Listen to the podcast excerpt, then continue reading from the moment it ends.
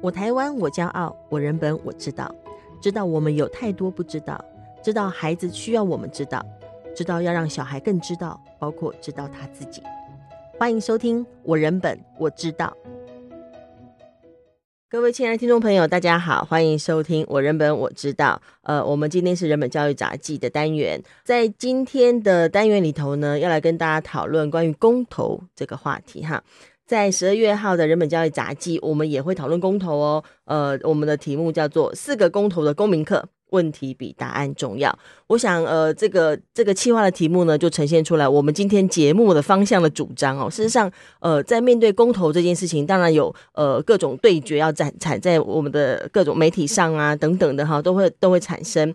但是比较重要的事情是说，透过公投，到底我们可以带来我们怎样的思考？但这个思考的过程当中，事实上提问跟问题可能是最重要的启动跟启发。因为在很多时候，我们只想追求答案，你是同意还是不同意呢？啊，投哪个必要呢？我们很快就马上叫掉入答案的这个追寻跟思考当中。但事实上，更重要的事情是我们到底在这过程当中提了什么问题？我们想了什么事情？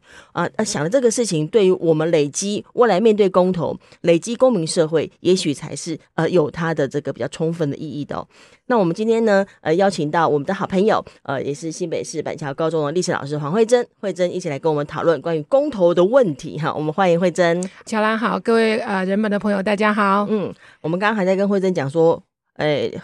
应该是惠贞自己讲，因为我觉得他在这个老师的位置听听起来蛮好的，但是你听他讲就知道，就是对，当老师真的是一件有福报的工作，上帝祝福的。哎，我真的这样觉得，我真的很少听到，没有什么好抱怨的。听他说，我一定我要继续带小孩，小孩很有意思哦。这真的是，我觉得做一个让自己感觉到有热情、有生命力的事情，真的是件很美好的事哈。果然是福报哦。对，真的真的，嘿，上帝，I'm blessed，嗯，祝福的。在我们今天要讨论的题目呢，因为十二月十八号台湾要呃再度举行公民投票，那当然这次也是本来他好像在联署的时候，这四个公投题目在联署的时候其实也都还蛮沸沸扬扬，然后当时也讨论很多。嗯、这四个公投题目就是呃反来猪、公投榜大选。重启核四以及真爱早教这四个题目哈，在联署的时候也蛮沸沸扬扬的。那有一阵子也比较稍微沉寂一点，但这阵子又比较多讨多人在讨论题目哈。因为但是你容容易很很容易听到的事情是，哎、欸，民进党说四个不同意，啊，国民党说哎、欸、四个要同意，嗯，然后民众民众党呢两好两坏，然后时代力量出来说啊我要三好 等等，就是。事实上，公公民投票不应该只是化约成什么几好几坏啊等等这些事情，因为呃，之所以会有公民投票，它是为了让公民社会有机会讨论一些公民的议题、公众的议题哈。但是，确实在整个台湾的公投经验当中，就以台湾来说，台湾公投经验当中，我们。最后蛮容易，最后都是沦于某一种对决的状态。我我当然知道公投应该有有种对决，比如说我我的价值观的对决。但是好像在台湾，我们看到的比较多都是好像像是政党的对决的感觉，好像就蓝跟绿的对决。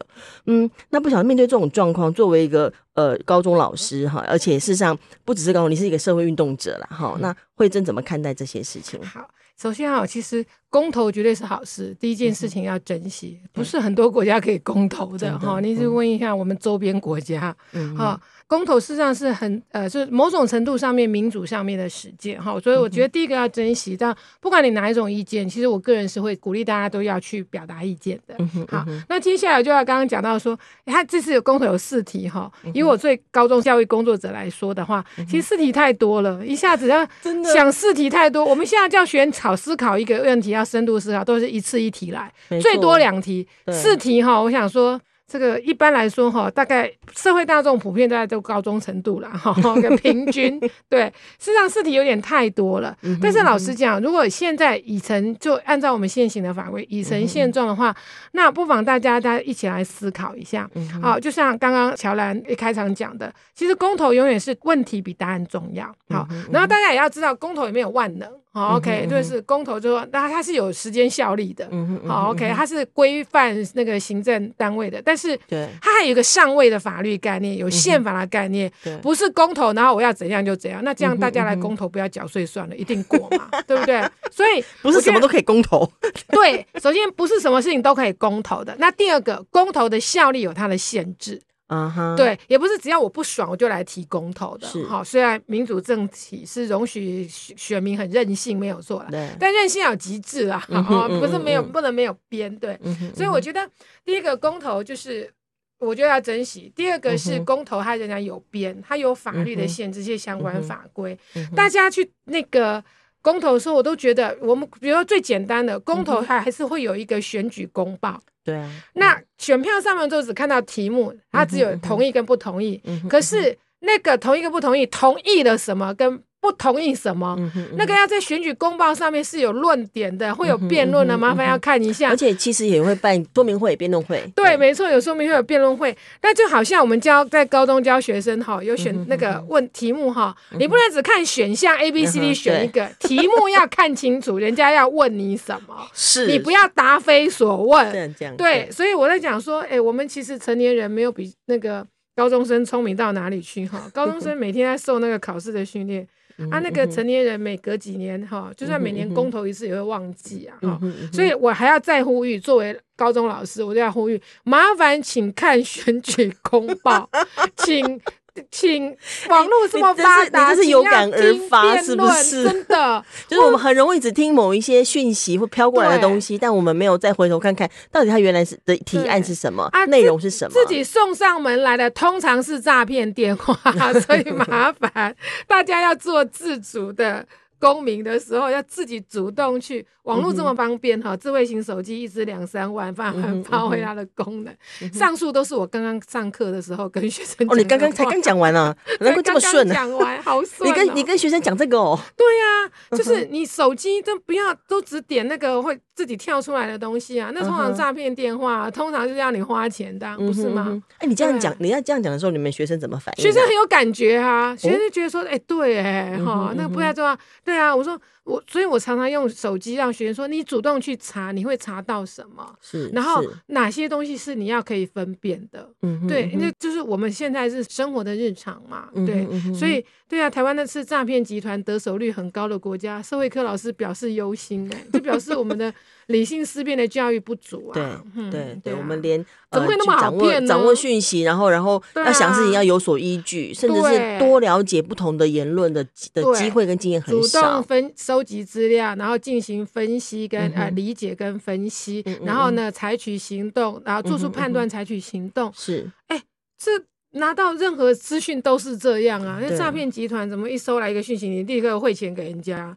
怎么会那么好骗？很多都是用情绪啦，情绪跟恐惧啦，对对，就失去那个理性。对，那所以我们社会科就是在训练这个，人都有情绪，都会有这些呃主观的感受，但是面对世界的时候，可能理性的做。选择跟判断是会通常是比较有利的，所以在在你们的那个课程当中，或你的平常跟学学生互动当中，你你们也会讨论公投这些内容。其实会，然后比如说，而且我们还刻意设计出来，因为公投，比如说在社会上讨论的事情，那我们就会。就是让学生很有感，因为媒体会报道嘛，会比较大的篇幅。那简单讲也是容易查得到比较最新的资料。那对我们社会科上课的操作是好的。比如说像去年啊，前几年我们就很热衷，我们今年也是啊，就性平议题。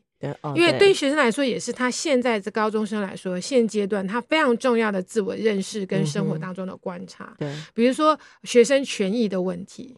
对，然后比如说像我们今天跟学生讨论国籍的问题。国籍对，因为大家想说，哎，我很想出国啊，啊出国要带护照，那你知道护照代表什么意思吗？对，这个其实社会科我们日常都是议题啊，无所不在，什么东西历史老师呃社会科老师都可以讲出道理来的。哎，但如果你们讨论这次的什么反莱猪议题啊等等的，也也会拿进来课程当中安排讨论吗？莱猪议题，因为它切啊，我们还没有那个把它设计出一个议题出来，但是比如说莱猪议题可能牵涉到科科学见识。也是我们需要跟我合作的生物老师的专场，对，就说到底生活当中对生物老师、化学老师来说，无处不是毒啊，药本身就是毒啊，对啊，那我们都不吃吗？其实就是毒药。哎，我们有一种东西叫肝脏跟肾脏，然后它是天生就本来在生物机能当中的，所以那主观上面不想要吃到所谓有毒的东西，可是客观上面你是无法完全百分百禁绝的时候，那你采取的策略是什么？所以我觉得社会议题当中可以讨论的就是，它不是非黑即白，它不是百分之零跟百分之百的问题。通常它都是在我们可能在哪里可以相遇。对对，就说公共议题通常在民主社会当中，它通常就是一个灰色的。嗯、可是我们在主观情感上觉得灰色不是正色，嗯、不是应该的，有没有？尤其我们受到传统儒家思想影响，而且从小从小考试的的习惯，你就觉得一定要有一个标准答案。对对。但事实上，事实上，比如说像你刚刚提到这种读物的事情或什么，它有一个它的。区间。对，嗯，简单讲用科学化叫容许值，对 对，那这也是我们科学教育里面非常重要的一环，所以我们一直在那边算什么物理化学，化学方程式要平衡，其实化是算一个容许值，说它是一个量的科学。我常常讲说，自然科学尤其像化学，它是一个量的科学，我们每天算半天，但是不知道那个。量是它有容许值，有一个范围的，嗯嗯嗯嗯、没有一个东。如果现代科学没有一个东西告诉你百分之百的，对，它会百分之九十九点九纯净。哦，我们就是哦，从小被完美跟那个百一百分给弄到很难想这个事。我觉得科学精神这个是很重要的部分。对，就是化学是一个量的科学，你说这个不能吃，嗯、是不能吃多少，而不是百分之百不能吃。嗯嗯，对，空气污染一定都有污染，除非是非常高端的实验室。嗯，那。什么话？我们日常生活当中容许值在哪里？就你刚刚提说，如果提到像反来猪这个题目，它还可以结合别的科目的大家共同来讨论这个题目，对，对不对？因为它其实它本身这个议题就包含到科学的部分，怎么纳进来思考对？对，所以像我们生物老师很厉害啊，他们就有科学见识啊。哦、嗯，对，哦、因为比如说科学在这个容许值是多少，除了是日常生活做制定政策，嗯、比如说在很极端的情况下变成上法庭的证据。那怎么判读它？哎、欸，这需要专业训练的。真的，所以法官或是所谓检察官、司法人员，不是只有法律的专业，还有日常生活对日常生活议题的认识，他切分成非常多的专业。哎，这也是社会越来越复杂之后，其实我们需要的有基本素养，还有专业知识。那我们在高中教的都是基本素养。嗯哼，对，所以比所以，即便我是数我是社会科老师，因为我高中也上过化学，也知道化学是量的科学，所以我虽然化学方程式平衡会算错，但是我会知道你跟我讲这个能吃，这个不能吃，我会想说啊。不能吃多少？吃多少？吃多少会治病？要吃多久？那如果你跟我说吃三十年，然后每天要吃八公斤才会治病，那我就想说，哎，那我不用那么紧张啊。哎，但我真的觉得大部分人的反应不是这样。对对，大部分反应就好像一听到这个，就好像是一个可吃或不可吃，而不是说他去追问，就是重点他是没有去追问下一个问题。对，所以我说，如果我们没有这种量的科学的概念的话，我们会受到什么样的灾害？就是你会常常被那些可能不明的团体发出来的。所谓伪健康讯息，然后就疯狂的去吃这个，牛奶菠菜这种，去吃那个，或是一定每天吃这个，然后一定一不要吃什么啊，就会变成这样子的偏向。那其实对身体健康也是不利的。所以我们想说，建立这个这基本观念很重要，它不只是在。政治的所谓社会议题当中，其实日常生活也很需要，嗯、所以我每次都跟我的学员讲说，如果我们高二学员要选选类组嘛，哈、嗯，我说一念社会科学以后，如果你被诈骗集团骗了，嗯、你哈要被我取消你的那个一类组的毕业证书，就是你没有基本的判断选择的能力，哎、嗯，这是社会科学非常重要的一个、嗯、一个要达成的教学目标，就是你要有判断跟选择的能力。对，哎，在你们的。呃，你刚刚提到你会在课堂上进行，因为你是历史老师哎、欸，嗯、你怎么会进行这个？可是我每次都要讲说，我历史是科学呃社会科学的基础方法，嗯，对。然后那所以，我更认同的是我是社会科学老师，嗯哼，对，就说因为老实讲，不是每个人对每一段历史都有兴兴趣的。比如说，我很喜欢中国古代的绘画，嗯、可是这不是每个人都有兴趣的。对可是就算你不喜欢中国古代绘画史，但是历史还是有一些呃基本的方法是在每一个生活当中都可以用的，你可以用在古代的艺术史上，你也可以用在现在的公投议题上。对我来说是一样的方法。哦、你要用到公投议题上，历史的方法怎么用？对，比如说很简单，比如说那个事情发生就有脉络啊哈，对，脉络对，比如说来猪有猪，那有牛啊，四只脚的有羊啊，嗯哼，对不对？那为什么猪要给它吃瘦肉精？嗯，牛不用吃吗？我们也没有，我们不喜欢猪肉的肥肉，我们通常也不太喜欢牛肉的肥肉嘛。好，那猪有吃莱克多巴胺，那牛有没有吃？嗯哼，你要不要一起思考？那鸡有没有？嗯哼，鸡我们也不爱肥肉啊，对不对？那所以你就往前面去追踪，那什么时候开始我们使用这个东西来的？其实他猪跟牛不会自己，动物不会自己去吃这个东西嘛？人喂给它吃，那为什么？喂给它吃的人，那就全心要毒大家嘛？毒大家对那个喂养的人、养殖牛或猪的人有好处吗？就往上追踪啊，然后发现最大的源头就是大家不爱吃肥肉啊，才造成饲养家畜的家禽的人需要用瘦肉精嘛，对不对？所以你自己爱吃。瘦肉只挑瘦肉吃，然后叫人家不准卖瘦肉精，你自打脸呐、啊？是这样的消费习惯造成这样的产业嘛？好，那他加了，如果大家都都吃了会死，或短时间会死，那请问这样对谁有好处？对，所以他有一个商业逻辑，他他不可能把消费者给消灭掉。对，我觉得现在的恐慌是说觉得啊，好像有人要来害我。嗯哼，这问题是害你有什么好处？我那个宫斗剧看太多了。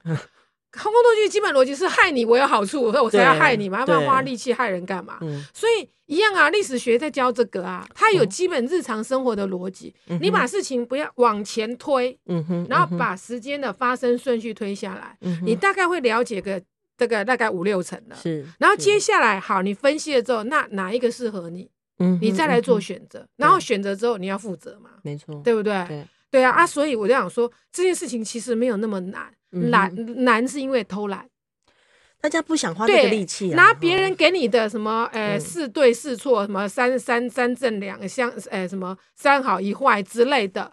但那但我真的我真的觉得，对不起，我打断你一下，我真的觉得有。有有些人可能就是懒，然后大家这样拿了一个答案很快，对。但是蛮多时候还是大家没有那个基本素养，哎，对，没错，就是没有那个追求脉络跟逻辑基本素养。所以，我们一零八课刚要考素养，我都觉得我们现在高中生经过三年的训练，都素养可能比那个受受旧课刚调养的大成年人可能成熟一点。不要再说学生不要公投了，吼，有时候这这也是我之后要讲的。我说那个。其实公投法下修到十八岁，二零一八的公投十八岁就可以投票了。嗯，所以这次不是第一次十八岁的。上次那个九个还是十个公投那一次就是。对对十哎十题他们都已经答了，四题对那个十八岁小孩没有太难。嗯、那我大家比较多讨论是，确实全世界来看的话，嗯、呃年轻人的那个公民参与的比例是比较低的。对可是我自己的观察，我也希望接下来学者应该马上会有很多研究出来了哈。嗯嗯、就是我自己的观察是，十八岁的孩子会去投票的人，他通常是比较深思熟虑的小孩，也就是说，可能是满十八岁人去投公投，嗯、可能他的投票比例是比成年人的整个加起来的。二十岁以上人去投票的比例来的高的，就是你在他这个同年龄层当中，同龄的，比如说十八岁到二十岁会去公投的，可能百分之五十不到。嗯、那可是二十岁以上会去公投的，可能是六七成。如果要变成盾党对决的时候，可能比例更高。好，那我们就说，你看年轻人给他十八岁可以公投，他五五成不到要去投票，可是这五成的小孩是想清楚了才去投票哦。因为什么？未成年人啊，就是十八岁到二十岁的人，他比较没有受很多社会的利益团体的脉络。他不会受到人情压力，不会受到经济利诱，他一定要去投什么票？他不会说要看面子，或是被动员，或是基于习惯。他通常是，哎，我觉得这一题对我重要，我宁可那天不要去唱歌，不要去补习，然后 哎，先去投票。哎，这件事情很感动。他不会被爸架爸妈绑架吗？但也有可能，但是是小孩子眼睛清楚知道，爸爸妈妈绑架我，只能绑架到投票。会的盖章的那个之前，我里面盖了什么，爸妈不会知道啊。是啊，对，所以小孩子这是这是投票跟民主非常重要的一件事情。对，没错，因为我们是秘密投票，对，秘密投票自己做主。所以小孩家长也太。高估哈，家长跟老师太高估对自己小孩、对青少年的影响力了。嗯哼，所以我自己的观察，嗯、学生也会看老师来那个表态的。嗯、他知道这个老师，我长期观察，哎、欸，他比较开明，他意见可能跟我不比较接近，我可以来跟他讨论。啊，那个老师看起来好像嗯跟我意见不一样，嗯、或者他对这件事有什么样偏见，嗯、我就不找他说。嗯、所以不同的老师会适应到不同的学生，嗯、学生也很会。挑老师来讲啊，嗯哼，嗯哼，对，所以我觉得这个很多就是不同的老师会接触到不同的学生，嗯哼，所以我个人我觉得，呃，我自认为啦哈，我是比较开明的老师，嗯，其实我自己在在我的年龄同才的老师，确实我感受到会跟我讨论公投议题、社会议题的学生，嗯，比起我的同才的老师要多一些，嗯哼，对。对，其实其实我觉得小孩说小孩就是事实上一个一个已经十六七岁。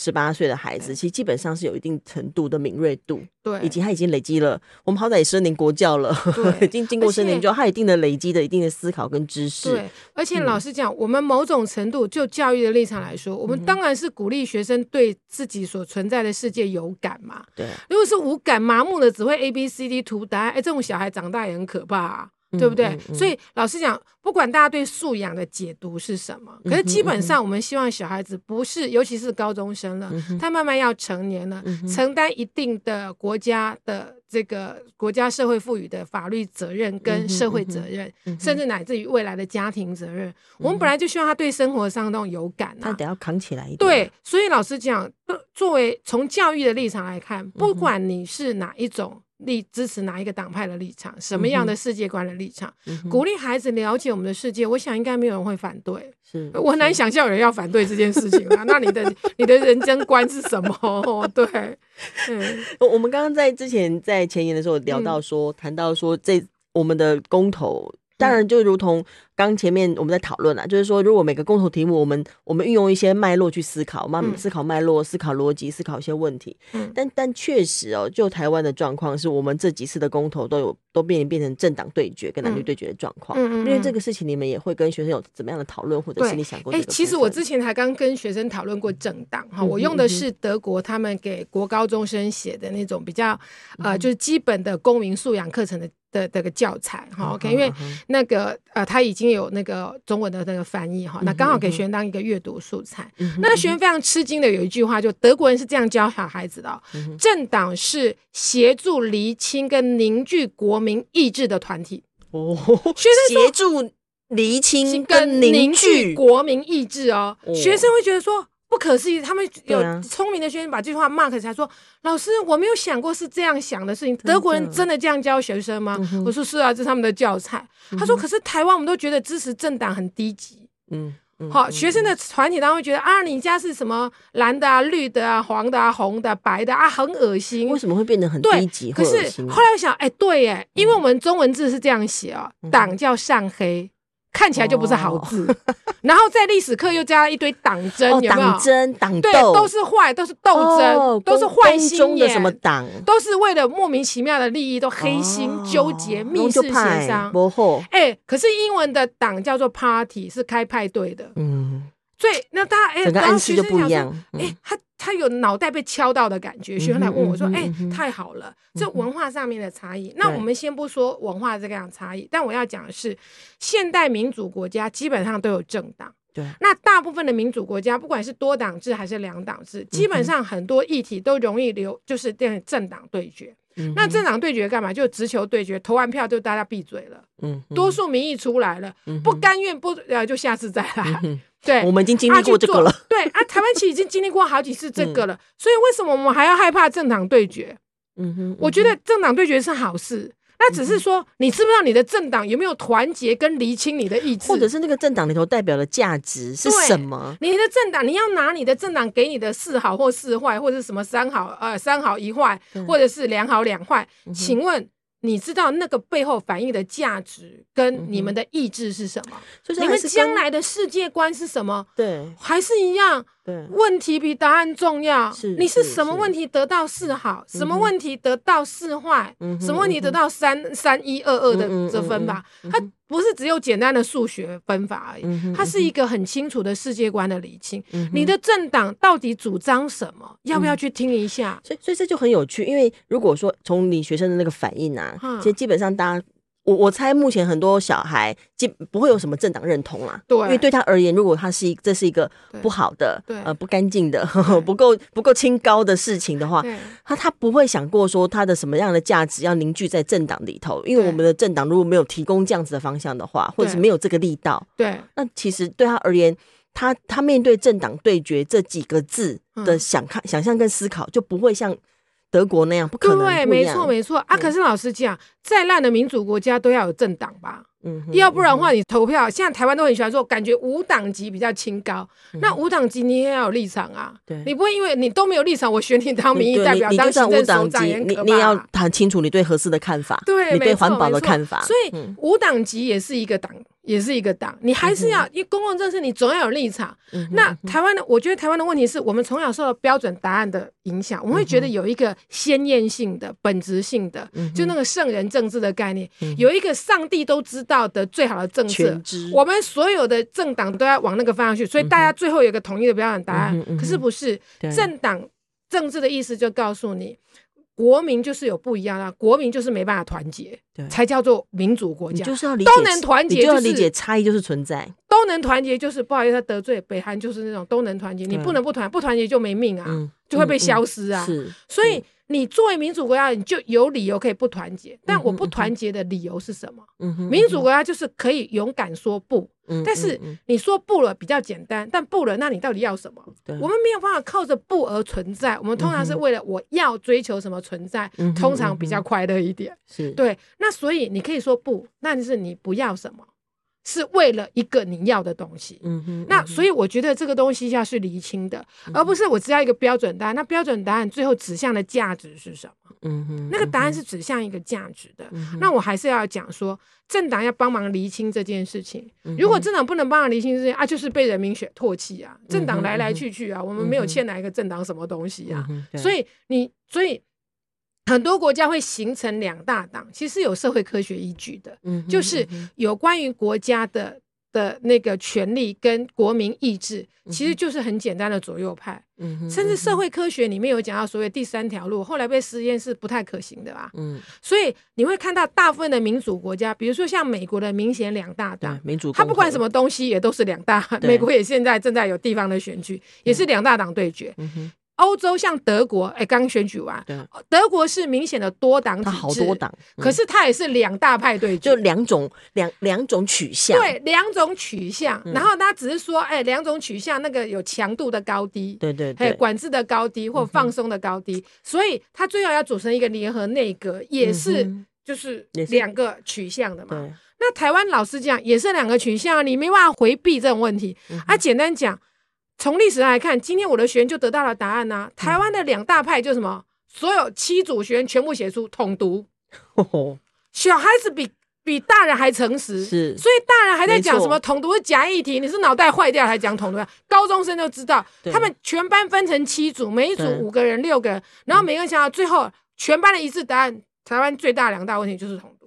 七组哎哈，各自这样谈完就是这样哈。讨论了两节课，最后答案就是统独问题。对。对，他们很清楚哎，高中生都知道问题。你加入政党的政治，问你说那是假议题。对，对不起，你可能回家洗洗睡吧。嗯嗯，高中生都变得不可面对真实了，是真实就是这样。你你你是狗酒吧拉吧，不好意思要这样讲。对，你是还是你要逃？你是逃刻意用这个东西话术来逃避某一些其实你真实的主张。嗯哼，对，所以一样就是公投做政党对决很好。那我们就各党来这里对决吧。嗯，其实来台湾其实是多党哎。嗯，多党哦。对，但是我们就喜欢给人家什么大的小的，有没有？对，你要问一下那个小的的意见。变成是什么小蓝小绿？对啊。我想说，哎，你要不要问一下那些小蓝小绿？他觉得我才是正蓝啊，我才是正绿啊，对不对？那你就专心去听一下。嗯，对，这些政党怎么诠释这些东西？他能不能说服你？或者是？老实讲，我都觉得人也不一定要那么理性啦。就说，那他可不可以符合你的情感需求？是能不能符合你的利益需求？嗯、我今天才跟那个合作的社会自然科老师讲，哈、就我们是跨科的合作的课程，自然科老师讲说，哎，那。我为什么不能光明正大讲说，我支持这个政党就是有利益的？我说当然可以啊，可是为什么我们觉得当讲到利益之后就很丢脸？是啊，我就是拿这个党的钱，然后他他，然后呢，我又刚好支持这个，我又支持他，他又给我钱啊，我双重得利，为什么不好意思讲？我说要是我就就就公开讲啊，嗯哼，对啊，我就是好可怜，我每次在。那个认真支持人本教育理念，人本教育基金会不给我钱，那好可怜哦。你给我钱，我更讲的更大声；你不给我钱，我就讲这么大声的。你懂我意思吗？对呀、啊，我想说，为什么拿了钱不能讲话？我们这个社会这么功利主义，我们很爱钱、啊。你说的拿了钱是拿什么钱呢、啊？君子爱财，取之有道。我拿了蓝的、绿的、红的、白的的钱，什么一四五零很好啊。哦哦。因为我好想拿一四五零的钱，都没有看到钱，都拿不到。都拿不到好像在空气一四五零在空气中。对，你告诉我去哪里领，我好想去排队。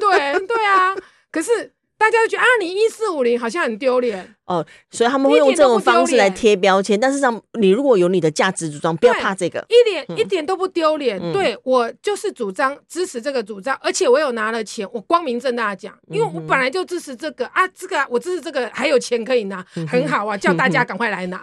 那扩张我的主张不是挺好的吗？所以我觉得大家把政党对决这件事情想歪了，想扭曲了。政党这对决在民主。多党啊、呃，政党政治国家中是好事。他原来就是会存在。怕的是不把事情讲清楚，嗯、是大家只求基于任性，然后最后呢，哎、欸，发现哎、欸，我政党的理念啊，我支持，我情感上支持这个政党，可是这个政党其实会损害我的利益，才发现哇，两难，就跟嫁错人、跟结跟错的人结婚是一样的。哎、嗯欸，那结婚也可以离婚，嗯、那那个政党你搞清楚之后，你也可以换一边投票啊。对啊，对，可是我们很多人好像觉得比较那个。把政党的忠诚看对比婚姻的忠诚还重要，我不太能理解这件事。这就是一个很奇怪的执着了。我对我不太能理解这件事情。也也就是从从、嗯、现在开始到我们要面对真的要发生这个公投之前，其实还有一定的时间。不管我们从脉络上、从提问上、从逻辑上，我们都还有很多时间可以思考。对，因为真正重要的还是你不要被政党对决这几个字给绑架了，说啊，我不要碰它，或者是我就按照什么什么党来投，而是要从我们到底就这个题目，我们的思考、我们的逻辑、我们价值要选择哪一边。对，没有错。所以作为社会科老师，我都呼吁哈，最好每年都有一两题来公投，锻炼公民思考的思考。也就是说什么？我觉得一次投一题就好了啦。没有，对，我就说对啊，基本上不能投超过三题了。太累了。社会科学的操作哈，五加减二是正常的思考方法哈，超过的都很难。然后那个，所以我要想说，其实公投就每隔有时候有的有时候讲说什么是那个定期间的那个公民智力测验，我蛮蛮同意这件事情，就跟学生要定期考试一样。哈，要验收一下，因为不考不考试你不读书嘛。我们公民社会也是这样啊。这些议题其实都行之有年，对很多 NGO 团体是奋斗多年的议题。可是平常都没有在专心，没有在注意，街头才那个呃宣讲还被人家嫌弃。那终于要公投，你就来听听吧，你就来思考，不要偷懒。就跟高中生考试会临时抱佛脚一样。各位公民，麻烦公投前临时抱一下佛脚，看一下选举公报，认真思看一下辩论会。证件发表会，认真思考你的利益应该要跟什么东西挂钩。是，那我觉得这样才让公民社会更加的健全。对，嗯嗯，OK，我我最后问一个问题，嗯，短短短的哈，就是说，因为事实上，呃。关于就是废票这个事情，一路上都有很多人讨论这个部分，嗯、不管是呃对人的选举就民意代表，或者是对题目的选举，都有人提到说啊，我我我这对这都不爽啦哈，你们现在真的对决我就是不爽啦，我现在投废票就是我的意见呐，你对这个事情的看法？我对废票，老实讲，我不反对废票，但是有前提，嗯、就废票是一种哈，用那个社会科学的专业术语讲，叫做延迟决定，也就是说现况之下我无法决定。同意或不同意，嗯哼，好，那于是我就投了废票，代表说我现在不足以有没有足够的资讯或没有足够的条件让我去决定同意还是不同意。好，那当废票多到一定程度的时候，大家要理解，他就会对那有一些政策我们就要停在那里哦。比如说我举合适的例子，好，OK，合适那我们就停在那里。老实讲，某种程度当初核四。封存就是这个意思，嗯哼，对，对，就我们决定了，我们浪费之前的几千亿建设的钱，还有时间，那于是我们就透过那个封存的动作，嗯、我们的电力发展就有一段时间，以后有一个部分在二十多年当中被浪费掉了，嗯哼，所以它就造成了我们可能未来，哈，这可能有专家去算，它造成我们电力的供应有一段空窗期，或是有一段是怎么样的无法。补充，他可能会会延迟，嗯、好，那就要共同承担，嗯哼嗯哼，而不能说我延迟决定，但是我现在立刻就要得到好处，嗯、那不好意思，这不这没有办法，老天爷都没办法回答你的，所以你知道你为什么要投废票，嗯、然后那某种程度其实废票，因为废票没有办法讨论它的理由是什么，因为我刚刚讲的很理性的，因为要延迟决定的人是一种，我觉得。我很赞许的废票，但是可能很多的废票是盖错的，嗯、或者是他就是来摆烂的，嗯、或是来某些政党为了冲公投的基本门槛或什么之类的。Okay, 那这个东西应该我会比较建议从民调来展展现。嗯、可是确实台湾过去有受过这个白色恐怖长期的社会的压迫，也很多，尤其我这个年龄层或以上的人，嗯、或者是被小孩子被教，每到年轻人被教就是。不要真实的表达你对公共议题的立场。即便是对于民调来说的话，会让台湾的民调很容易失准，或容易有民调很难有公正性的东西。那这会到我们社会造成社会沟通的困难。那老实讲，这是另外一个话题，就是我觉得一直要推转型正义的地方就在这里，因为不正常的社会就很多。其他比较正常社会想不出来的扭曲的的的讲法跟人格，过去给绊住了。对对对对，嗯、所以所以如果我们要觉得说废票也是一种意见的话，嗯、那也许长期的看法，长期来看的话，嗯、我们要重新回头来看公投法。我们的那个公投法的整个法条文的规范适不适应我们现在的社会现况？因为毕竟公投法通过也是好多年前的事情，而且它在形成法案的时候是更早以前的事情。对对，那啊，整个社会也在演。如果真的我们这么多人要投废票的话，那我觉得是修公投法的时候。嗯哼，确实。对，OK。我们今天时间也差不多到这边哈，很感谢慧珍。我觉得听你讲话都不知道为什么讲话速度越来越快呢？不好意思，我就是社会科老师那个常常赶课的原因，训练出来的方法。哎，我们只好就想办法把它口齿清晰，想办法把它清楚，在这样的时间内表达这么 这么含金量很高的看法跟意见。所以哈，那个社会科课麻烦要好好上，好不好？不要再减我们的时数了。所以我现在发现说，从惠真的的嘴中讲起来，社会科学事实上是另外一个。蛮重要的科学，对，就它社会科这个题目，不是我们过去什么，只是背什么铁路交叉地点，不是那个世界，不是排什么年代，对，重重点是那个科学方法，社会有社会科学方法，思考的方式，对对对，这是真正重要的部分。对，OK，好，今天很谢谢惠珍，谢谢，谢谢，拜拜。